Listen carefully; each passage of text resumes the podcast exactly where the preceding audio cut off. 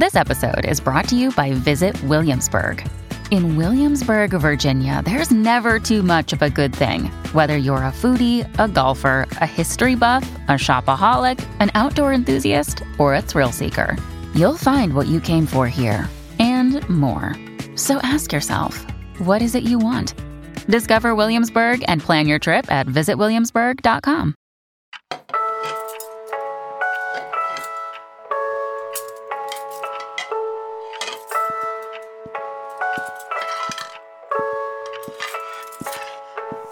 La cena de ayer, eh, pues la verdad es que no fue bien. Bueno, a ver, para que nos entendamos, eh, fue como la de todos los años.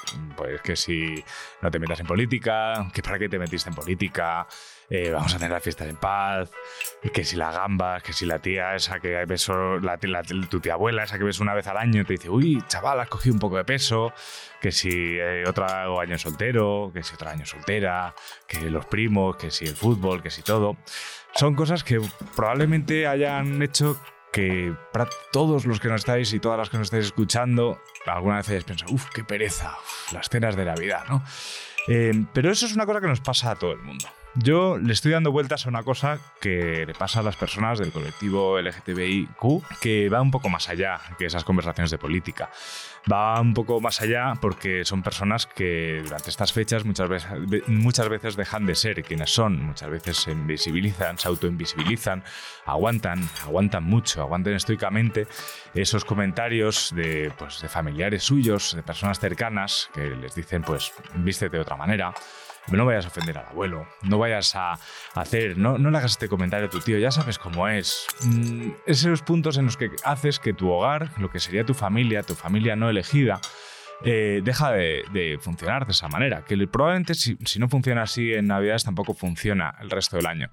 Pero creo que aquí tenemos que hacer todos un, pensamiento y por eso te invito a compartir este último NEP del año, este último espacio de reflexión, este último espacio de aprendizaje, a pensar que aún nos quedan fiestas, aún nos quedan comidas, por ejemplo la de hoy, día 25 de diciembre, aún nos quedan reuniones que podemos hacer que sean mejores. Y además también eh, a partir de aquí podemos intentar que no solo las de este año, sino las del año que viene, y las del siguiente, y las del siguiente, y las del siguiente, se conviertan en unas fiestas en que sean inclusivas para todos y cada uno de los miembros de nuestra familia eh, no elegida. Y ahora, eh, para ello, eh, se me ha ocurrido que una buena idea sería también prestarme a aprender e invitar a este episodio a Uge Sangil.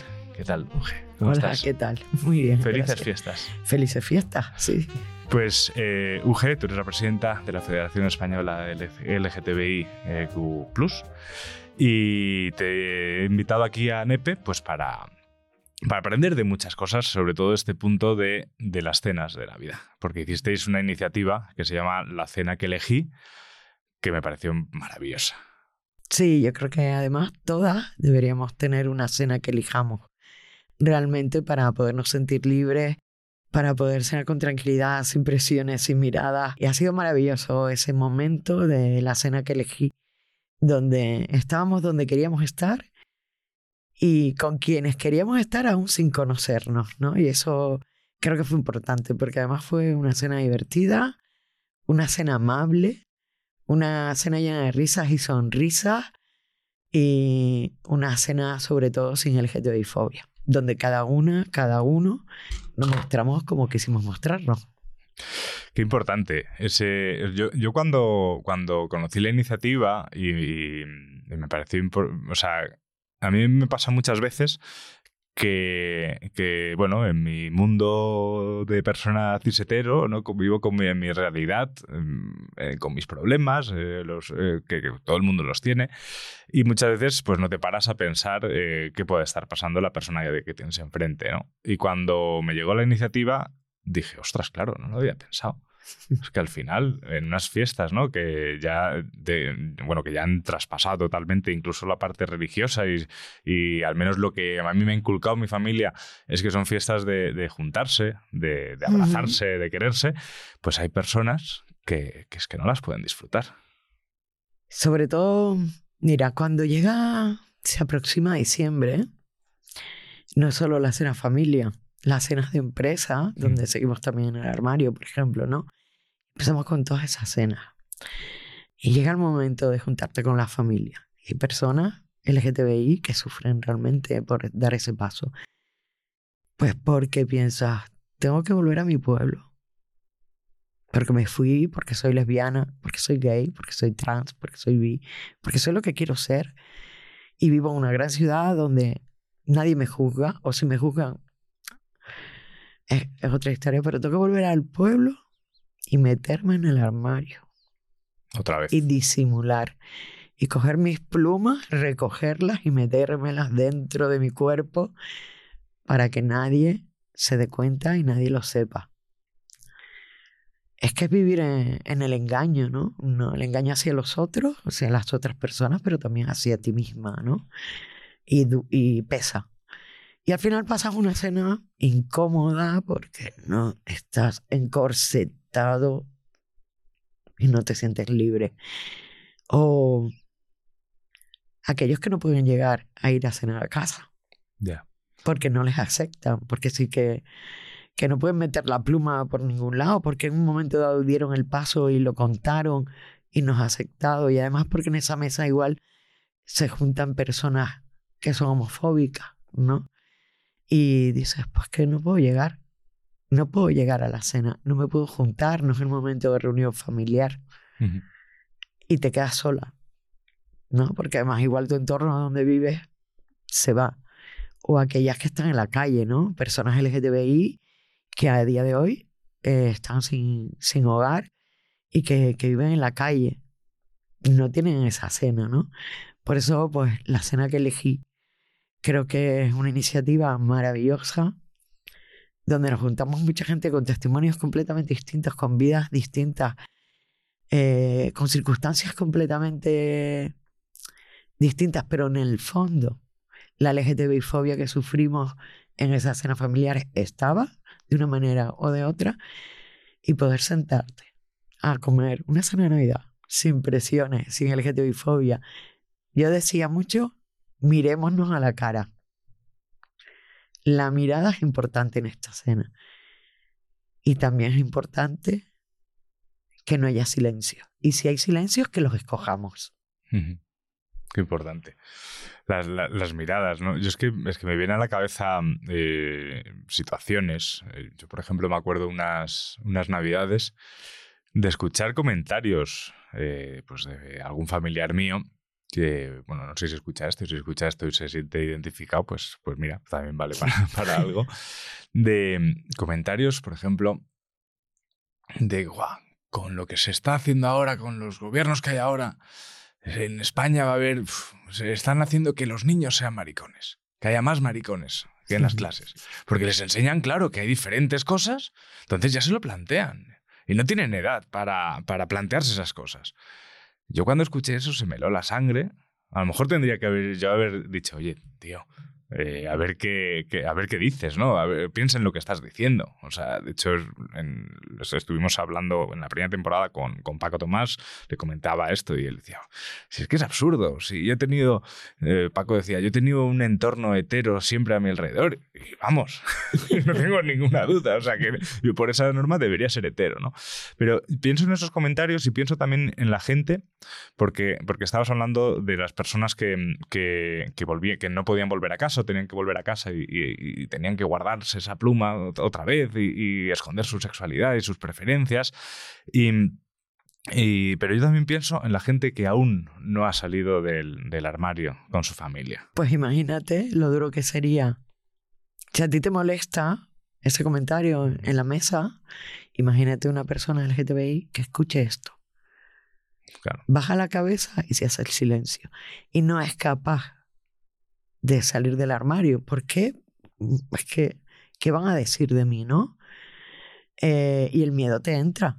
Porque al final, pues, sí, yo soy lesbiana, pero mi familia es mi familia y yo la quiero. Pero si yo veo mi familia sesgos, veo LGTBI-fobia, pues que yo no lo voy a decir, qué miedo me da. O sea, yo lo he vivido también, a mí me dio miedo salir del armario. De hecho, me sabían mis hermanos, pero mis padres yo no se los decía, porque me daba, es que me daba hasta pena. pero también es un tema como cultural por ellos, ¿no? Que no los quiero estigmatizar para nada, que les quiero mucho, pero es que yo les entendía que tuvieran homofobia, o sea, es que no, o sea, yo lo entendía, pero es duro. Es duro tener que vivir una doble vida, tener que llevar a una amiga a cenar o a tu casa y a, tu novia y decir que es tu amiga. Es tu amiga sí. Mm, por favor. Mm. Pero es que eso ocurre siglo XXI, 2023. 100%. Mm, y, y ocurrirá el año que viene también, ¿no? Entonces es muy duro sentarte a la mesa y comentarios. Yo recuerdo, más que comentarios, como que tú has dicho, por ejemplo, recuerdo algún comentario así como de, pues bueno, que pones la televisión y sale X cantante o Mm. una noticia, mira, eso sí, eso es un mariconazo, tal, no sé qué, o "Uh, mira tú esa, qué tal, uf, y tú la losa pesa, porque de esa persona que están hablando es como yo. Claro. Y si criticas, cuando yo te diga que soy lesbiana, ¿qué va a pasar? Mm. Entonces, ahí, eh, ahí es donde yo hablo de los silencios también. Porque normalmente cuando escuchamos esos comentarios en la mesa, o en el aperitivo, o después, en, en cualquier momento, y no hemos salido del armario, bajamos la cabeza y callamos, y nuestras vidas se llenan de silencio. De silencios brutales, dolorosos además.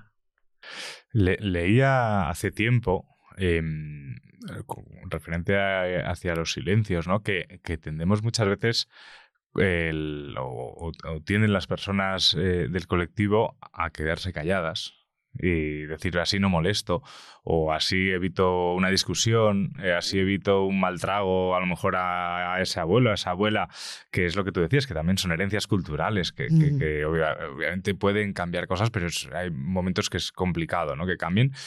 En, en lugar de, de- de que el resto de familia que a lo mejor nunca haría ese comentario porque sabe de la situación o simplemente porque, porque bueno, como es mi caso, son, son comentarios que, que- que me duelen al oído escucharlos, sobre todo de una persona que quiero. Entonces, eh, que no señalamos, ¿no? o sea, que habría como que señalar también al homófobo, y a la, a Sí, la bueno, homofobia, a la Hay transfobia. que señalar al cuñado, al cuñado de la escena, hay que Exacto, sí, señalarlo. total. Y, pero a veces, a ver, las personas LGTBI estamos todo el día saliendo del armario, Es que rompiendo el armario. Mm. eh, y alguna vez dices, mira, me voy para adentro un momentito, porque no puedes estar luchando todo el día con... Mira, yo me recuerdo una anécdota, que no fue en Navidad, y fue en- un entorno laboral que tuve, donde yo estaba en un sindicato, ¿vale? Y atendía a personas que, que llegaban a veces a la puerta del sindicato, pues a veces me tocaba atenderlas, otras veces le tocaba a otro. Y recuerdo que un día un compañero dice, ¿cómo te gusta? ¿Cómo te gusta atender a las tías y verlas en el canalillo? Y yo lo miré y le dije, pero tú piensas que yo soy como tú, Claro, exacto.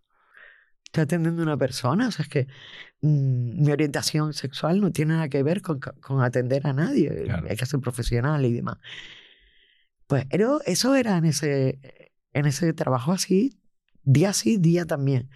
Claro, yo había días que no tenía fuerza, que no tenía fuerza para decir, eso no se dice, no se habla de maricones, no se habla de bolleras, y si se habla, se habla bien, y había, había días que decir, hoy no lucho, porque es agotador. ¿Qué quiero decir con esto? Que necesitamos aliadas en la familia. Porque a veces yo estoy agotada, yo cuando digo yo, puede ser el colectivo.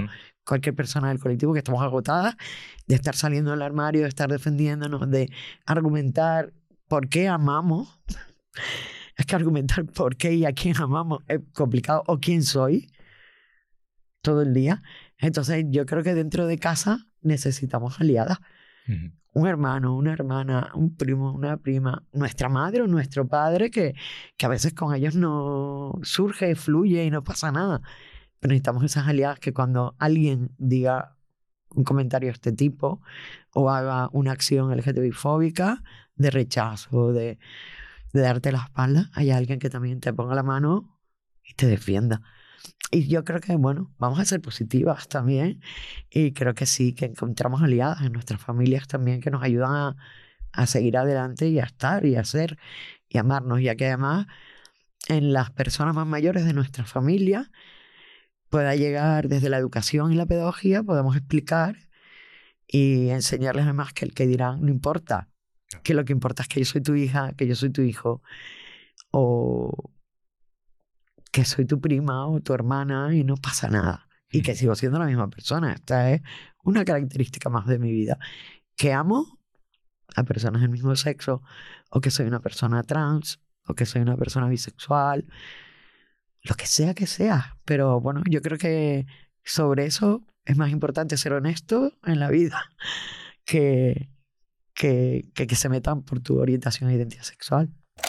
Ya llevábamos muchas navidades en los que me decían que no podía ir con ella, en los que ni siquiera podía hablar de ella. O sea, mis abuelas, por ejemplo, murieron sin saber que yo era gay. Eh, porque no podía mencionarlo, porque mis papás me lo prohibieron directamente. Entonces, por eso en parte no iba mi pareja a la cena de Navidad, porque iba a estar mi abuela ahí. Entonces, ¿qué le, digo, qué le decimos a tu abuela, no? Sin embargo, la última Navidad de mi abuela, mi pareja ya pudo ir, pero presentada como una amiga. Entonces, eh, y pues ya porque mi abuela estaba ya muy enferma, ya mi madre, digamos que había en parte aceptado a mi pareja, pero así todo fue como, bueno, que venga, pero cuidado con tu abuela, que no se dé cuenta, no le vas a decir nada, eh, preséntala como una amiga. Pero mi mamá estuvo muy tensionada, lloró en un momento de la cena, le costó casi que saludar a mi pareja en esa cena y ahí vamos todavía. sí.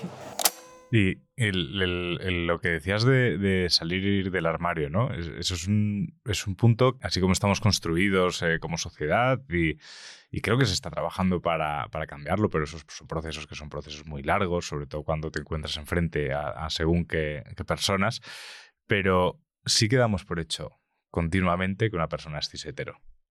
Ah, sí. sí, sí. a mí me han pasado cosas de esas también, ¿eh? De dar por hecho que todas son LGTBI. que también pasa sí, sí. Mira, recuerdo una anécdota hace muchos años dando una charla en un instituto y, de, y decir, bueno, aquí las personas LGTBI que estamos... y levantarse dos chicos y decir, mira, que yo soy hetero, digo, ah, bueno, es la vida al revés también, ¿no? Entiendo. Pero sí, la percepción que tenemos y damos por, por supuesto siempre que aquí nace un niño la construcción de, que nos hacen de nuestras vidas. Mamá se queda embarazada, sabe que va a ser un niño. Bueno, eso para empezar es cuestionable. Le pintan el. Quizás ahora ya el cuartito azul va poco. Vaya, va, decayendo, ¿no? Pero todo a su alrededor son coches, camiones, te educan. Y tu familia además te construye tu futuro. Por eso también hay familias que que cuando uno de repente, en vez de ser ingeniero, es cantante, artista, se, se bloquean también, ¿no? Porque, porque construyen, ¿no? Y mi hijo se va a casar y voy a tener nietos y no sé qué, no sé cuánto y tal. A ver, que si eres gay también va a pasar eso. Te puedes casar, puedes tener nietos, no hay ningún problema. Pero tu familia construye tu vida y hace un imaginario de lo que va a ser tu vida, de dónde vas a trabajar, qué vas a hacer, qué te hacen una proyección que te van transmitiendo. Y de repente tú, mm, tú rompes el molde y dices, mira, mamá, es que a mí me gustan las chicas. Mira, mamá, que voy a tener una hija por inseminación artificial, a un hijo. Mira, mamá, mira, pa, que, que soy una persona trans y destruye su imaginario, su reproducción que se han hecho solas y solo, porque nadie te obliga a que tú construyas la vida de otro. y destruyas, destruyes mm. todo eso. Cuando ni eres arquitecto, ni eres hetero, ni cis hetero, ni, y, o eres feminista incluso, ¿no? O sea, y defiendes el feminismo por encima de todas las cosas les destruyes, ¿no? Toda, esa concepción que, que tienen de, esa mirada sí hetero a todo, ¿no? Creo que tenemos que trabajar más la educación, pero yo ya no te hablo de los colegios. Vamos a otros espacios. Vamos a, la escuela, a las escuelas de padres y madres, vamos a las AMPAs, vamos a, a los centros vecinales, a las asociaciones de vecinas y vecinos, y hablemos de la diversidad. Y eduquemos en diversidad en los espacios no formales. Hablemos también de esto fuera de las aulas, no solo a los a, la juventud a, o a la adolescencia o a las niñas y niños, hablemos de esto en las escuelas.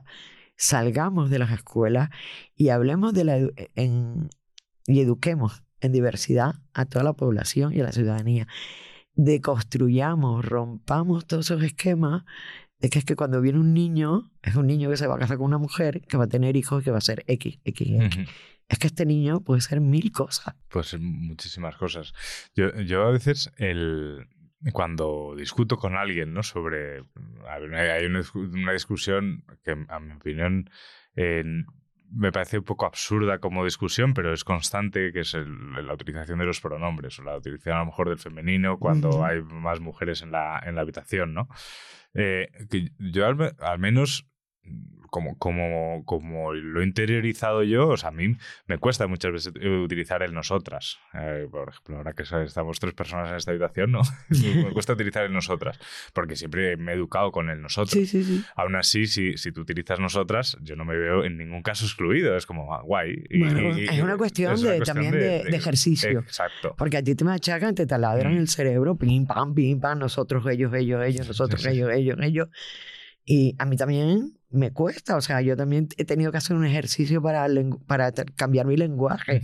No, no haces chas y aparece a tu lado. No, total, no, no, Tienes que, hacer ese ejercicio. Y, también cuando, por ejemplo, eh, el nosotros, ese, sí que me, cuesta, me cuesta más utilizarlo, no porque no quiera utilizarlo, porque sí que es verdad que, sonoramente, pues como que me, me choca más. Pero está ustedes. Ustedes, efectivamente. Sí, ahí, ahí las personas los canarios, de, los canarios una ventaja, efectivamente. Pero, pero yo cuando, cuando discuto con alguien con eso muchas veces, porque muchos, muchos argumentos son, pero es que no, es que se dice así porque la gramática dice que sí, que no sé qué. Yo siempre digo que, bueno, la, la, lengua y la gramática, por suerte, es una cosa que va mutando en, en, función de cómo se utilizan, pero, pero sobre todo voy a un punto que es, eh, a mí no me afecta de ninguna manera ni positiva ni negativamente el utilizar el nosotras, por ejemplo. Pero en cambio a una persona que está delante sí que le puede eh, ayudar bastante el, el, ver que otra persona que está fuera de su realidad eh, la está eh, también abrazando dentro de... O sea, le está... Porque reconoce. le reconoce. El lenguaje es importante, ¿no? Y, y, cuando tú incluyes en el lenguaje, puedes usar un, un lenguaje neutro, eh, un lenguaje en femenino, a mí me gusta en femenino y neutro, utilizo esos dos indistintamente. Quizás el neutro me sale más casi, aunque a veces se me va, ¿eh? O sea, que, es que todo el día tienes que hacer el ejercicio de reconocer. Eh, pero bueno, cuando te nombran, te sientes en un espacio donde hay muchas mujeres y hay dos hombres, pues que hablan en femenino. Y no pasa nada, pero es que no, te estoy excluyendo a no, ti. No, tiene que ver con los plurales y la cantidad. Además, cumple la estructura. Sí, sí, sí. ¿No? Pero, y, pero bueno, el lenguaje cambia. Hoy, mira, hoy he aprendido, lo aprendí ayer, me lo has explicado mejor. Eh, FOMO. Ah, vale. La palabra FOMO. Yo de repente la vi ayer en una historia y, y digo, ¿qué es como homofobia familiar? ¿Esto qué es? Bueno, me han explicado que qué significa. Tengo angustia por no estar en ese espacio. Tengo angustia por no haber ido a la cena que elegí. era, era además en ese contexto de, tengo angustia porque no estaba en esa cena y quiero ir el año que viene. No, muy guay. Y, te llamaremos el año que viene, vendrás a, a, la cena para que no tengas FOMO. Y lo hablaba con una compañera de, de federación hoy, ese concepto, y le decía que además tiene veintipocos años, o sea que la diferencia generacional es bastante considerable. Yo tengo 55. Y le decía, Ana, me tienen que enseñar estos, estos términos porque necesito saber cómo se habla ahora para poder entender a, la, a, las personas jóvenes, para poder acercarme, para poder interactuar, para entender lo que dicen en un, en un en la red social. Es que si no, hay que acercarse. Y claro, el lenguaje va cambiando. Hay cosas que no cambian. Un plátano no cambia. Y además tiene que tener pintitas para que sea canario. no cambia. Un plátano no cambia, su sabor no cambia. Pero nuestro, la construcción de nuestras vidas sí. Total. Somos seres vivos que pensamos, por suerte. Bueno, a veces no pensamos mucho. Y que, y que vamos cambiando nuestros pensamientos a lo largo de nuestra vida y no pasa nada porque Claro. nos vamos construyendo, construyendo y con ello el lenguaje también. Y además yo siempre digo, a ver, ¿quién ha creado el lenguaje?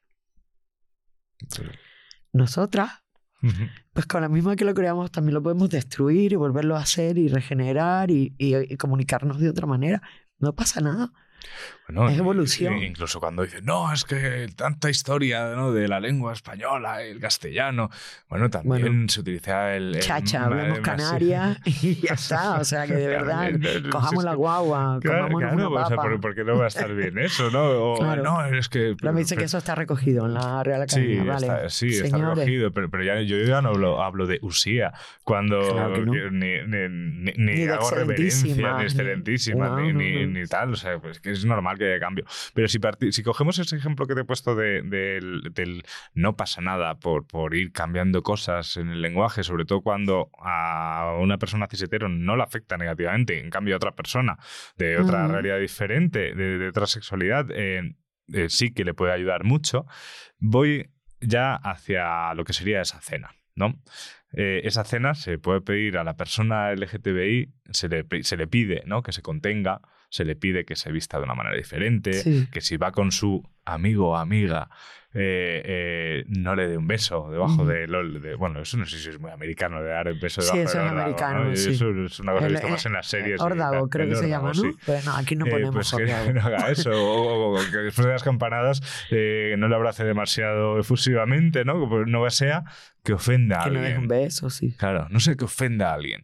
Y, y dices, claro, yo, aprendí una cosa en, en- en- cuando estudiaba bachillerato en la asignatura de economía, que era eh, lo que es el concepto del coste de oportunidad. Que era eh, el hacer algo, ¿no? ¿Qué coste me supone? Y Mm. qué beneficio me, me supone. Y eso lo he aplicado cuando, cuando discuto sobre cambio climático. Siempre hablo del coste de oportunidad, esos, esos palabras que me gusta utilizar. Y decía, el coste de oportunidad de, de tratar a la persona que tengo en la mesa como lo que es, que es una persona eh, igual que yo y, y es una persona que tiene los mismos derechos que yo y que, y que se merece lo mismo que yo disfrutar de estas fiestas y estar abrazada por su familia, el coste de oportunidad de que esa persona se invisibilice, para mí no me afecta. A mí como, No. como persona es como yo voy a seguir con mi gamba, yo voy a seguir con mis todo y Sí, no hay sí, ningún sí. problema. Pero para ella es durísimo. O sea, para, esa persona, exacto. No disfrutas, no disfrutas de nada. de las uvas, no disfrutas de, pues de las gambas, no disfrutas del turrón, no Mm. disfrutas de nada porque estás todo el rato conteniéndote. Y, eso requiere de mucha energía. La contención requiere de energía y porque contienes rabia, contienes dolor y eso al final también enferma.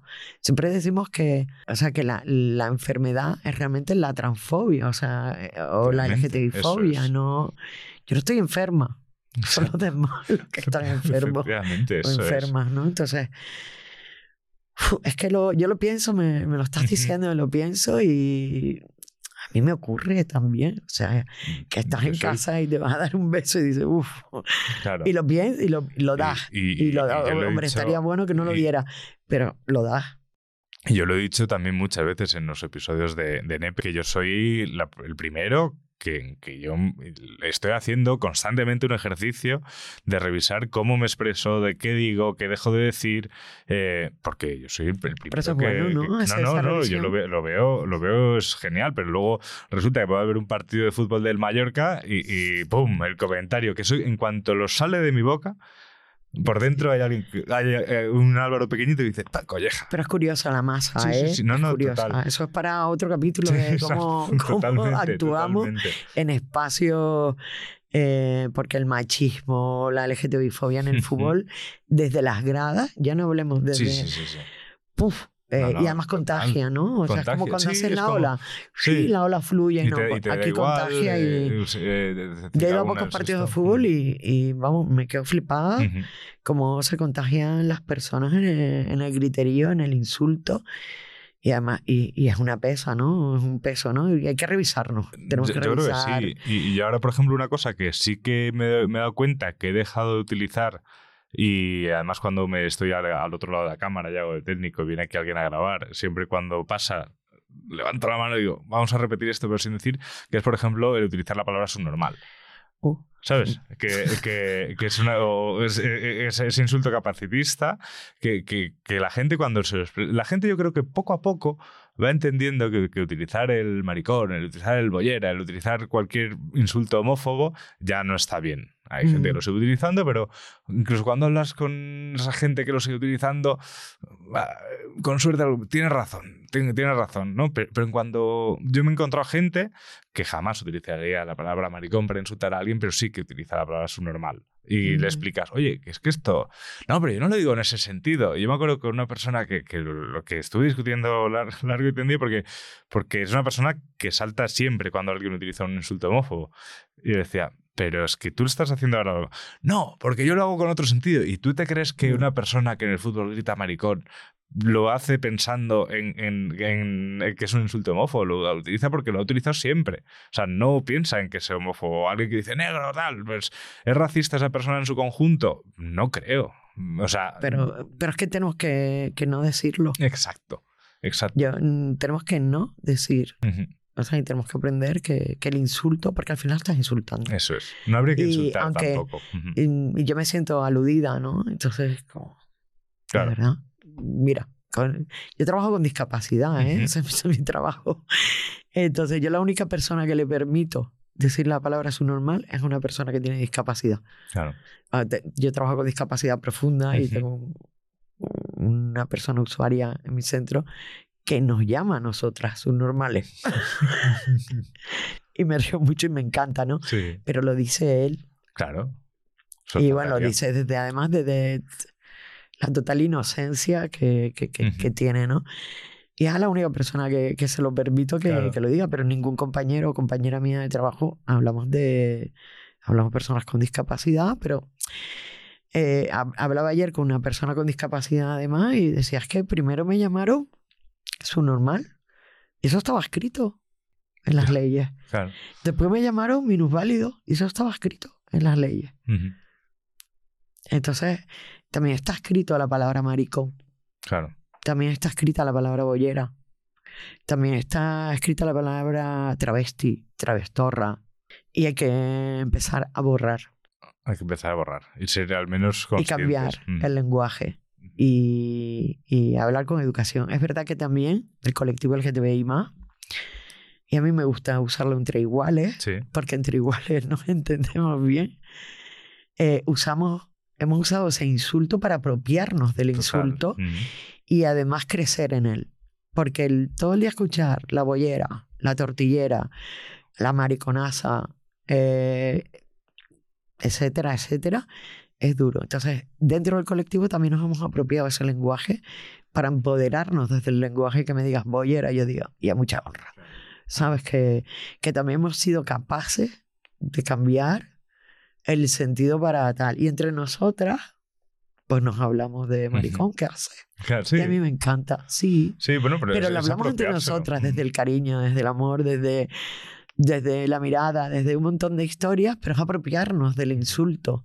Para que luego cuando me insultan en la calle a mí me resbale y yo diga, pues sí. Pues sí, y saco la claro. pluma más todavía, ¿no? Sí, es- yo- yo- Es una, también un arma de, de defensa, ¿no? Que tenemos contra la Efectivamente, es el un, arma, es, una, es un arma de defensa. Yo me acuerdo de a mí cuando me pusieron gafas de pequeño, ¿no? Eh, eh, yo me pusieron gafas creo que con cuatro o cinco años y, y se utilizaba, ¿no? Eres un cuatro ojos, un gafotas, o no sé qué.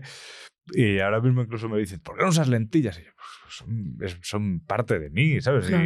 Y, y soy yo el primero que sí. En Twitter. Te obligan dicen, a "Eh, ponerte no sé qué". pelo, te obligan Sí. a, a quitarte las gafas y ponerte lentillas y ahí en los ojos, tal, no Uf, sé un- y sales por la noche y bueno, pues nos obligan a tantas cosas A que no deberían cosas, obligarnos por la estética, por... Uf, es Y- que es muy duro a veces vivir en esta sociedad. Efectivamente, o sea, hay que estar como Es una sociedad llena de obligaciones y que yo, bueno, por ejemplo, a nivel personal intento romper. Yo soy como soy. A mí hay algo que me mata, por Ujú. ejemplo, ¿no? Tú dices las gafas, que no sé qué. Es el tema de la ropa. Ujú. Y que para ciertos sitios tengas que ir tal. Yo he llegado a una decisión que es no. Yo voy como, como, como quiera. Yo he visto así y ya está. Ujú. Entonces, todo el día estamos rompiendo, ¿no? Desde, desde nuestras formas de amar, de vestir, de mostrarnos, de nuestro físico. Soy gorda y soy así, siempre he sido así. Y me has creado, un- la sociedad me ha creado un complejo Claro. Pero no solo por ser gorda, sino por ser lesbiana, por ser trans, por ser... Yo volví este año, fui a, a, pinchar cuando eran las fiestas de mi pueblo, que yo además pincho con unas prótesis de tres tetas y fue bastante, fue del, el único vuelo prácticamente en el que he estado de verdad nerviosa y, eh, y ha salido todo muy bonito, vino prácticamente todo el pueblo a verme, eh, todo el pueblo contentísimo, un supor grandísimo y fue una sensación muy bonita y una reconciliación con, con mis orígenes muy, muy sana. ¿Y su abuelo era el que más bailaba además? Mi abuelo bailó un montón, mi abuela me hizo el vestido, estuvo muy bueno, estuvo muy bueno, fue muy bonito. Hijo, vamos, a, vamos a, vivir en una especie de supuesto, ¿vale? En el que todas esas personas de, pues de nuestro entorno eh, son conscientes de que hasta ahora se estaban haciendo mal las cosas en esas cenas de Navidad y quieren cambiar. ¿vale? Quieren cambiar, quieren esforzarse en, en, en, que, bueno, en convertirse en un espacio un poco más seguro. Mi duda es, eh, ya no es tanto el, el, qué deberían hacer, porque sí que se me ocurren muchas cosas que, que podrían hacer, básicamente no, no ser homófobos o LGTBIfobos, eh, pero a mí te quería preguntar, por ejemplo, si una persona eh, se esfuerza mucho y notas que se esfuerza mucho en esa cena, en, en hacer que tú estés cómoda, el, el, tal, el, uy, no, no voy a decir esto, solo que lo verbaliza, ¿no? Eh, ¿Por qué? Ah, no, perdón, que estás tú, tal, o, o, o, o ah, lo decías, ves en esas galas de tele, uy, este, este, este jarro, bueno, pero no te ofendas que no lo digo. Sí, tal. no lo digo por ti. No lo digo por ti. Eso también, ese punto de querer eh, expresar tanto que estás esforzándote en cambiar, ¿es, es positivo o es negativo? Pues depende, porque el no lo digo por ti Ya. no me vale. No, no, no lo digo por ti, no, No vale. no suena mucho cambio, ¿no? No, no me vale. A mí me vale que me abras la puerta, que me des la be- el beso y me invites a sentarme. No me vale tanto esfuerzo realmente. Y que cuando estemos en esa mesa, esos comentarios son realmente como estabas planteando ese esfuerzo de, pero por ti no, uy, mejor no digo esto.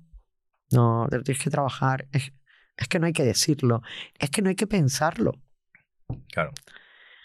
Entonces, yo creo que es abrir la puerta, invitar a sentar y tener una conversación normal de aficiones, de, de lo que sea, de nuestras vidas, De tu, ¿Qué te ha leído del año? Que Sí. muchas veces es ese sin punto. juzgar, sin juzgar a quien que, que, que amo, cómo me he visto, cómo me expreso, eh, cómo soy, quién soy, si soy una mujer trans, si soy un hombre trans. Eh, respeto a la diversidad, aceptación. Pero, uf, si, si yo te veo a ti que te estás conteniendo todo el rato para no decir, Claro. es que al final es que es lo que estás pensando y no te has trabajado en ningún momento eh, el poder. O sea, yo creo que para entendernos tenemos también que, que leer, que mirarnos, que preguntar. Y cuando antes hablabas de los pronombres, ¿no?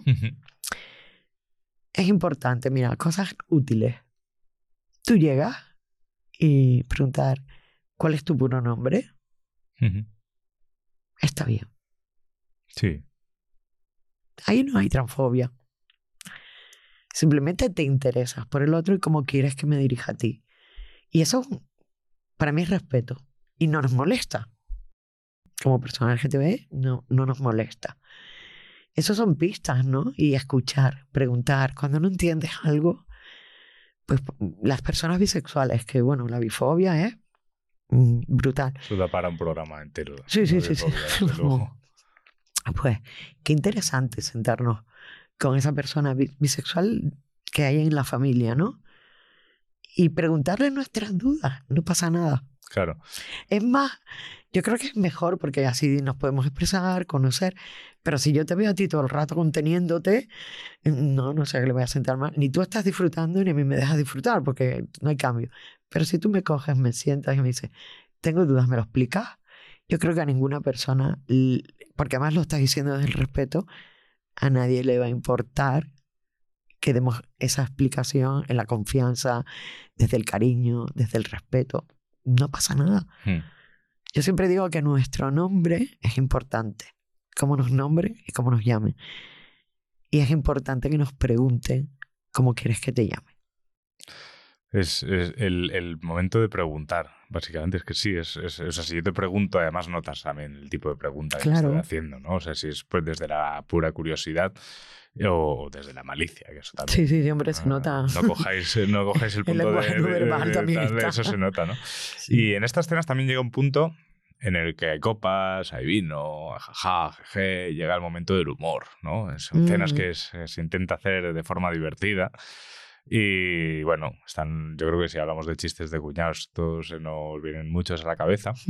Pero, pero yo siempre he utilizado el humor como una herramienta para, para seguir aprendiendo, para incluso para hablar de temas complicados. A veces, sí, para mí es un mecanismo de defensa. Incluso cuando, cuando pasa algo malo, pues intento hacer humor de ello para, Ujú. pues supongo que es mi manera de gestionar las cosas. Eh, hay un podcast que me gusta mucho, se llama No hay negros en el Tíbet, que es un podcast sobre, sobre racismo, que hablan, obviamente, ponen encima de la mesa situaciones racistas, pero también se ríen mucho, ¿no? Eh, De, Mm. de- del racismo y de esas situaciones. Y, y, claro, porque mm, hablaban de un comentario de hace tiempo de Max Iglesias, "No, a mí no me da el Goya porque tengo los ojos verdes. Y decía, uy, y todos los negros, uy, ¿qué pasó, no? Entonces, eh, ¿crees que el- el- en, este, en estas cenas, cuando se quiere utilizar el humor, incluso para, hacer, para, como para acercarnos todos a- hacia un mismo punto, ¿de qué manera tiene que ser ese humor? Bueno, yo creo que el humor tiene que ser inteligente primero.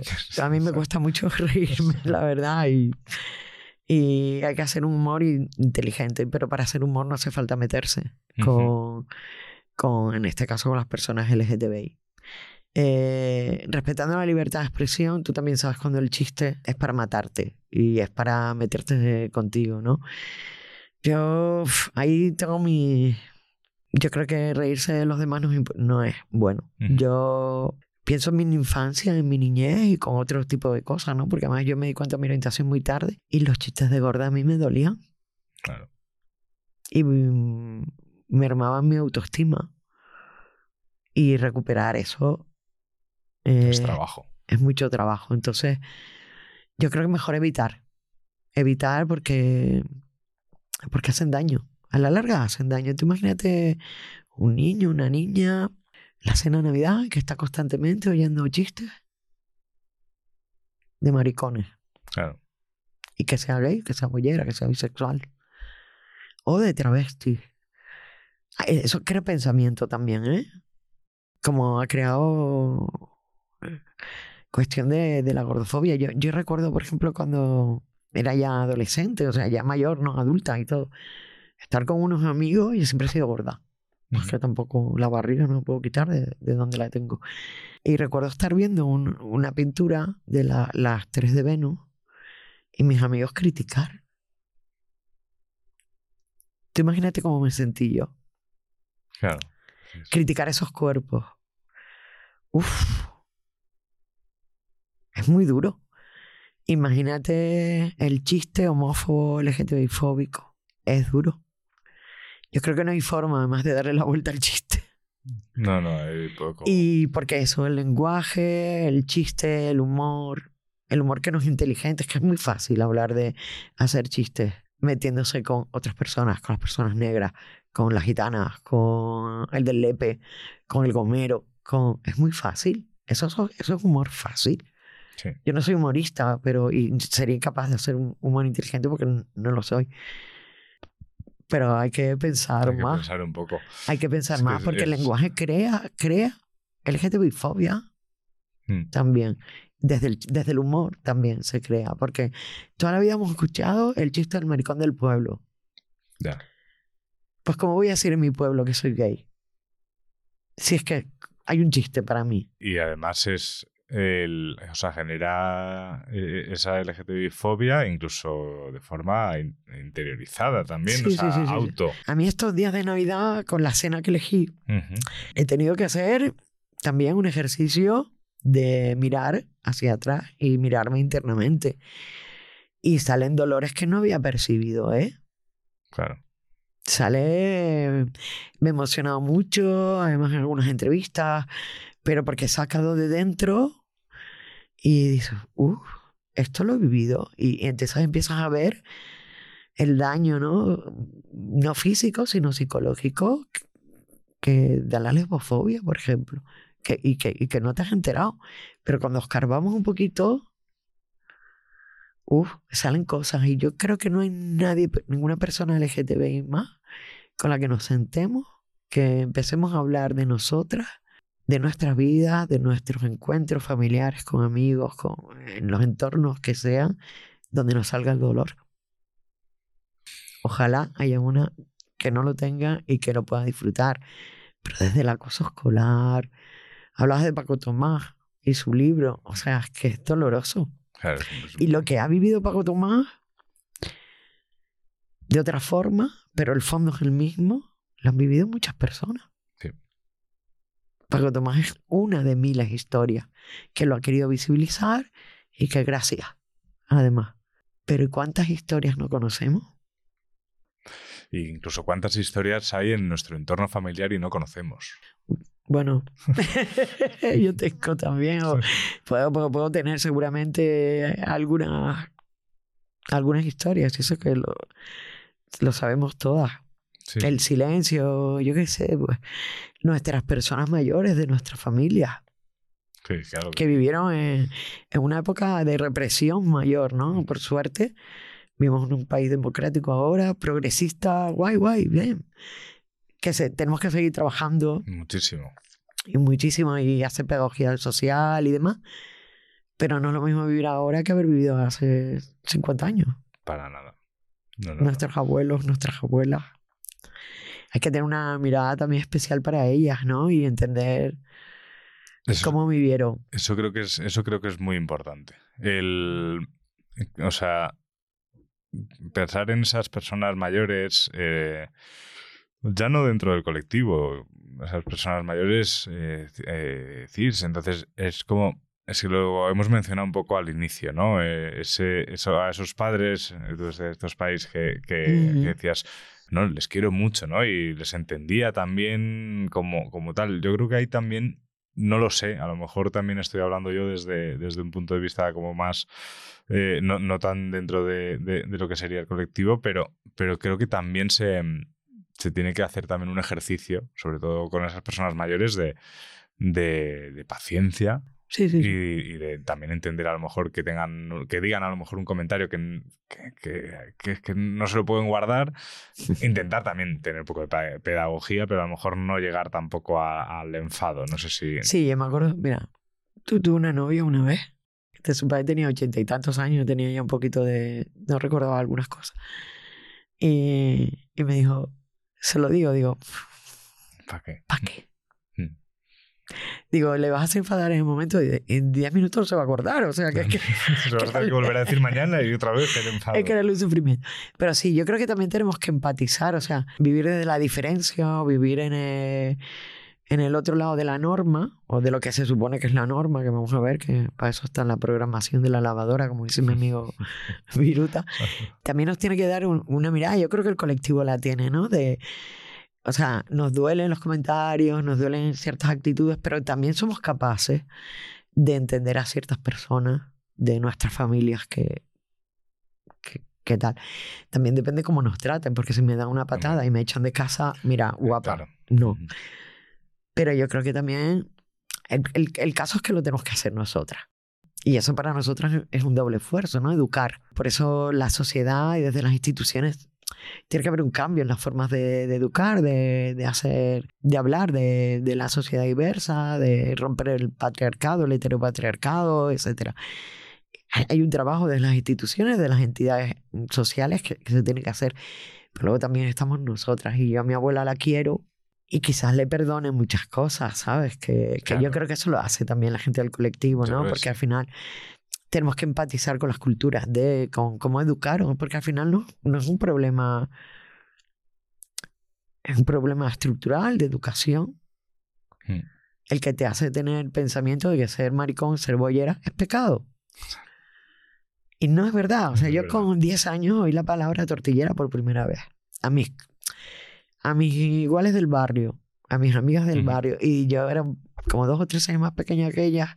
Y dijeron, no, porque las tortilleras. Y yo, ¿qué? ¿Eso qué es? Y me dijeron, no, no, eso no es nada Yo, malo. yo siempre cuando escucho esa palabra he pensado en tortillas. O sea, no conozco Sí. la historia, pero... pero, pero eh, Tiene, que ver con algo de eso, pero, Supongo, pero no bueno, sé tiene una historia eso. Y, y yo, claro, son malos. No, no, no te preocupes, son malos, tal. Y luego oía el rumor. Es que en aquel bar, Mm. tal, las lesbianas. Claro, mi pensamiento era. Encajo, ca- encajono todo esto, lo guardo y yo, esto es malo, Ah, claro. pecado. Pues tú, yo, yo he podido salir de ahí, ¿eh? Sí, sí. Pero tú imagínate a tu abuela de 80 años, que igual es lesbiana, la pobrecita se tuvo que casar con un señor. sí. Y, aguant- y nunca aguantar. y aguantar. y que además han educado en. Y que pues, le tienes que deseducar. Uf, Y es, es costoso, ¿no? Porque yo llevo mis dolores y mis cargas como para estarme ocupando también. Pero bueno, yo creo que el colectivo LGTBI más es generoso también. mm. Y con la gente que quiere también se sienta, habla, entiende. Y hay otra gente con la que no puedes ni sentarte ni hablar No, ni no, entender, ¿eh? O sea eh, que sí. también tampoco hagamos eh, triple esfuerzo. Claro, exacto. Hay Porque ya con cargar con mi vida a veces tenemos, ¿no? Pero, pero bueno, yo creo que somos generosos con la gente, con las personas que no han tenido pues la posibilidad de que hoy podamos estar hablando de esto con total. Sí.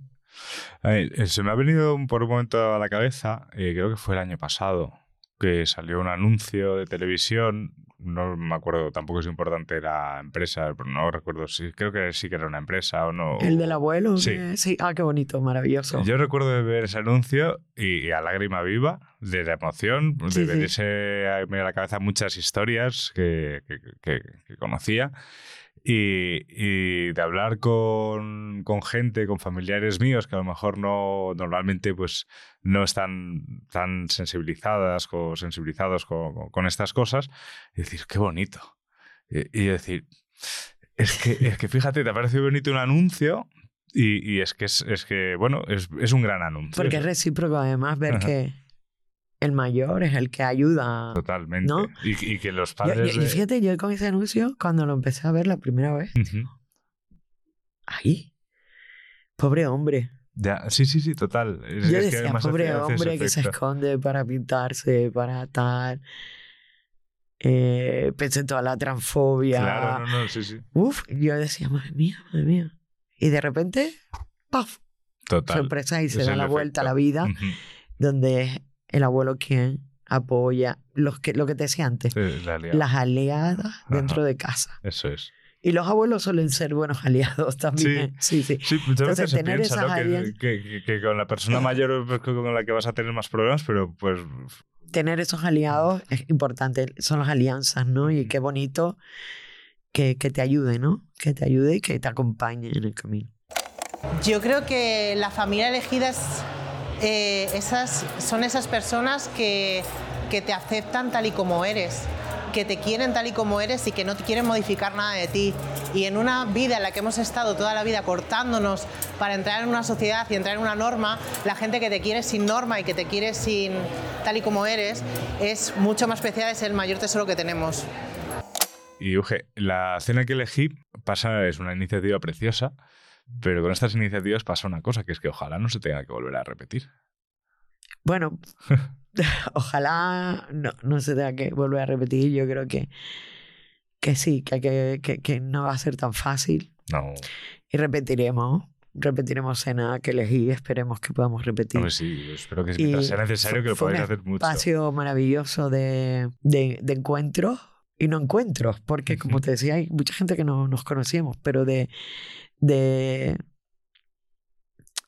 Hice un ejercicio, bueno, así como eh, en el brindis también, ¿no? De, de la cena donde había una silla vacía, para que cada una de las personas que estábamos allí pusiéramos a, a quien quisiéramos poner, ¿no? En esa, Oh, en esa silla, ¿no?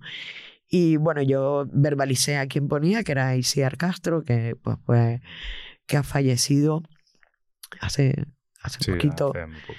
Ha sido un shock y, y además eh, ha habido mucho odio. Uf. Uf, yo estuve. además- Entonces creo que había que poner a Isiar ahí Sí. porque es amiga también, porque ha sido aliada del colectivo, porque, porque ha dado la cara. y porque no nos merecemos tanto odio. O sea, No, lo no, que ha no. pasado con Isiar, lo que nos pasó muchas veces al colectivo sé, LGTBI, sé, ese odio brutal, sin razón. Estamos muy rodeados de odio y ojalá no tengamos que hacer esa mesa el año que viene porque eh, el mundo es maravilloso. Pero me temo Me temo que, que queda mucho camino por mucho. recorrer y que tenemos que seguir eligiendo con quién nos sentamos a comer. es, es eh, lo, lo, joder, lo de Iciar es.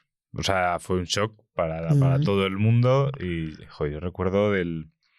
En un comentario además que puso, que puso Pam en, en, en Twitter. Y, y- y uno, uno puso no sé qué historia de, pues, pues de gordofobia, de Sí. tal. Y yo le contesté, le dije, eres un ser despreciable. Eh, esa fue mi frase. Y estuve toda la tarde eh, Es que eh, eh, contestando tal y veías comentarios decía pero pero por favor o sea que acaba que- de fallecer una persona eh, Es que es una vida es que una nos vida. va. y, y esa persona ya no se está leyendo pero sus amigas sus familiares eh, las personas que la querían están leyendo todo esto o sea que- no es el que neces- momento que qué necesidad Ni es el momento, ni va a llegar el momento, Exacto. ni debería llegar. O sea, es que eso es qué necesidad. qué necesidad Déjenos llorar sí sí totalmente a la persona que conoces, que tiene un corazón enorme, que con la que disfrutas, que te perseguía para no sé qué, que estaba ahí siempre. Ujú. Que si la llamábamos para cualquier cosa y estaba. Y déjennos llorar a nuestros muertos también. eso es Déjennos, porque lo necesitamos. Y recordarles, además, sin tener que recordar este episodio de odio. ¿Por qué pasa esto? ¿Por qué tenemos tanto odio? Y bueno, yo en este caso, además que Twitter, X, yo no publico mucho, lo leo porque no me queda otro remedio, pero eliminaría esta red social porque es Sí. una fuente de odio y de... Es, es- hace- es una pelea es constante. una pelea constante y es y- que aburre ya, yo, realmente. yo, lo- yo lo Y creo que la gente decente debemos dejar Twitter, de sí. verdad, te lo Sí. digo, como lo siento. O sea, yo, yo, yo Twitter lo tengo creo que desde 2009 o así y, y recuerdo que en esos años era el salvaje oeste y, y- y, vamos, yo mismo he decidido, pagué incluso una aplicación para decir voy a borrar todo lo que puse de 2018 para atrás. Habría cosas interesantes, pero también habría cosas que ahora mismo no Hombre, a mí quiero sí se decir, tal, discute y se pla- plantean ideas, pero Sí. es que es un ¿no? enfrentamiento, No, no es un constante, enfrentamiento constante. un y- insulto constante. Uf, no, No, podemos no, vivir es- con eso. Exacto. No, no, es, es. No podemos vivir. Mira que a mí me gustaba eso. mucho como concepto de red social. El, el- Sí, el- lo y era rápido y, era rápido, y de- sí. ideológico también. Mm, sí. O sea, tenía cosas muy buenas, pero es que se ha Se ha convertido. convertido en un, en un estercolero. pozo de odio. Sí, efectivamente. Pero bueno, pues Uge, yo creo que mm, yo creo que con este pensamiento mm, eh, hacia Iciar y también hacia ojalá no tener que, que repetir eh, poner esa mesa, eh, pues, pues te va a dar pues muchísimas gracias por, por venir aquí a, a Nepe. A ti, encantada de estar aquí, de conocer Nepe, maravilloso, y, y rodeada de plátanos canarios, que me encanta. Así que mm, gracias por la terapia también, ¿no? Necesitas terapia. Sí. Gracias, porque a ver, a- a hablar también hace terapia y por muy activista que sea, todas sufrimos la LGTB interiorizada, la que nos han dado y que tenemos que currarnos para ser personas felices, ¿no? Gracias por, por el momento también que elegimos aquí y repitamos la cena que elegí porque creo que, que es importante sentarnos en una mesa A hablar y a compartir. a compartir, a mirarnos y a, y a disfrutar de un vino, de un- una ensalada o, o lo que tengamos para picar. Eso es importante. Eso es. Y a ti. Y de la gente, ¿no? Y de la gente. disfrutar de la gente. ¿no? Que esas fiestas, ¿no? Sí. Que- que tal. Y a ti que nos escuchas, eh, pues si eres una persona que, es, que estás sufriendo de, de- de estas situaciones, porque eres del colectivo LGTBI y, y en tu familia no se dan cuenta, no se quieren dar cuenta, directamente no te, no te aceptan, pues yo desde aquí solo te puedo mandar un abrazo. Es lo que puedo hacer y, decirte que este episodio también es para ti y también es para, para, pues, para tu familia. Y si, la persona que está al otro lado eres esa familia, te invito a, intentar ser más consciente de- del pequeño gesto que puedes hacer, lo importante que puede ser para una persona a la que quieres, que eso no tengo, no tengo duda.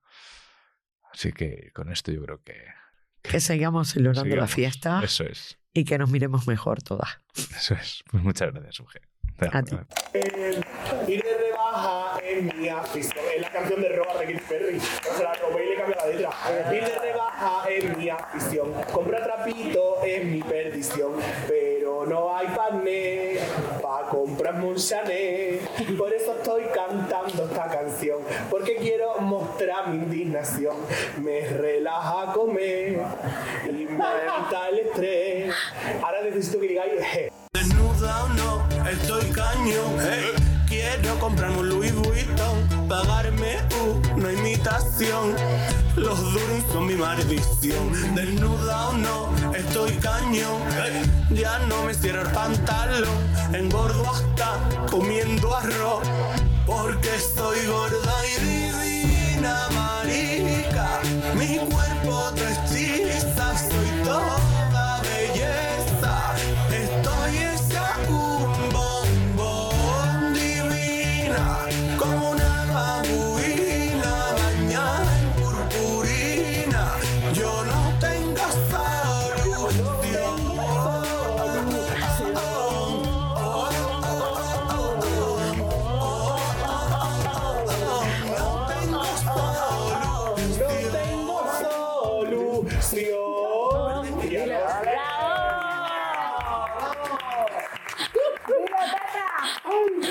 Eh, ¿Te puedes venir el 24 a mi casa? Yo me voy. Igual un aperitivo.